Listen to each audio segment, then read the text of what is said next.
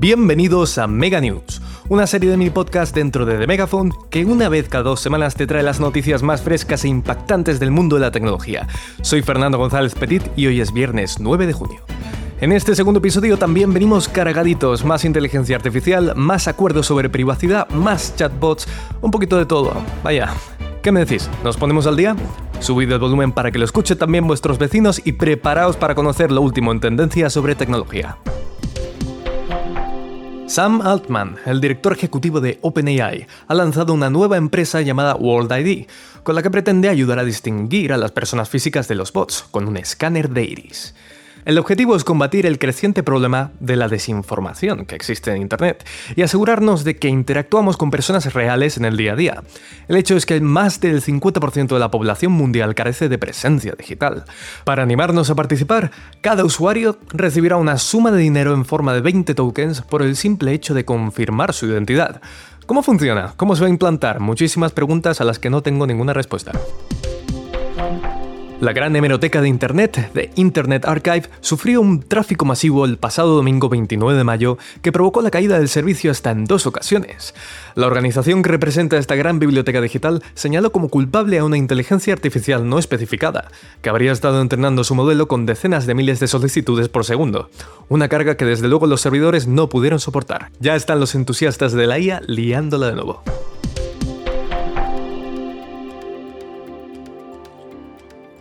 La polémica continúa con la Asociación Nacional de Trastornos de la Conducta Alimentaria, ONEDA para los amigos, que anunció que tuvo que desactivar su chatbot impulsado por inteligencia artificial después de que algunos usuarios se quejaran de que la herramienta ofreciera consejos perjudiciales y no relacionados con el programa. La organización, sin ánimo de lucro, ha publicado en un comunicado que suspende el programa para poder llevar a cabo una investigación completa de lo sucedido.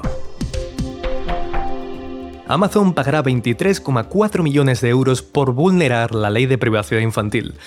Ese es el acuerdo al que ha llegado con la Comisión Federal de Comercio de Estados Unidos.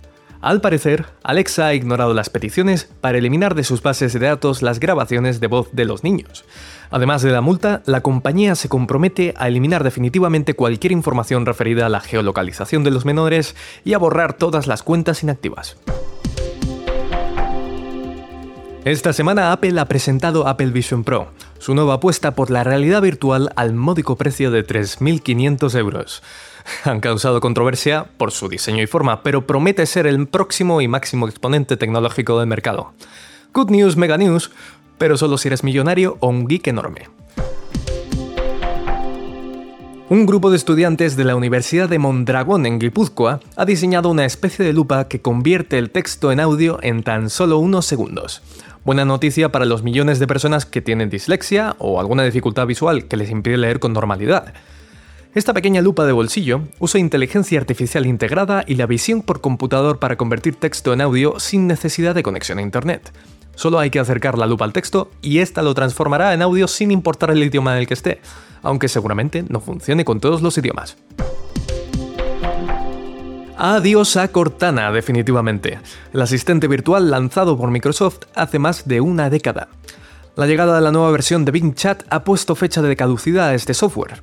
El anuncio llega poco después de que la compañía presentara Windows Copilot para Windows 11, herramienta capaz de proporcionar respuestas personalizadas y ayudar a los usuarios con el sistema operativo. El soporte a Cortana terminará a finales del 2024 y ya vemos que la sustituirá este otro cacharro con un nombre, si me preguntáis, mucho más aburrido. Se ha empezado a utilizar inteligencia artificial para detectar productos dañados en centros logísticos. Diferentes compañías buscan ya alternativas a la laboriosa tarea de buscar imperfecciones en cajas. Tareas que a partir de ahora serán responsabilidad de una serie de algoritmos que pueden resultar hasta tres veces más efectivos que las personas. Y casi más importante, mucho más baratos. Amazon One, la tecnología de ciencia ficción que usa la palma de la mano para pagar, estará disponible pronto. Al menos para sus clientes en Estados Unidos, que podrán comprar cualquier cosa simplemente acercando la palma de la mano a un escáner. Este podrá verificar la identidad y edad, agilizando por ejemplo las largas colas en lugares masificados, festivales de música o eventos deportivos. El pasado lunes 5 de junio celebramos el Día Mundial del Medio Ambiente y ayer el Día Mundial de los Océanos. Es por eso que hoy os traemos una app muy relacionada con la sostenibilidad llamada Reciclos. Esta app te premia por reciclar latas y botellas de plástico, ganando puntos que puedes canjear por incentivos sostenibles o sociales, y así aportar en la lucha contra los residuos plásticos, que este año viene con el lema Por un planeta, hashtag sin contaminación por plásticos. Y acabamos con Alibaba, los de AliExpress para que nos entendamos, que se suben al carro y sacan su propio chatbot, un asistente virtual capaz de analizar archivos y realizar resúmenes de texto, vídeo y audio. Además, se rumorea que la marca ampliará sus funciones con un traductor del inglés al chino en tiempo real. Vamos a ver para cuándo sale al mercado que justo quería empezar clases de mandarín.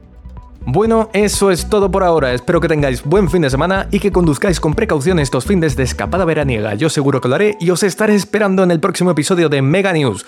Muchas gracias por escucharnos.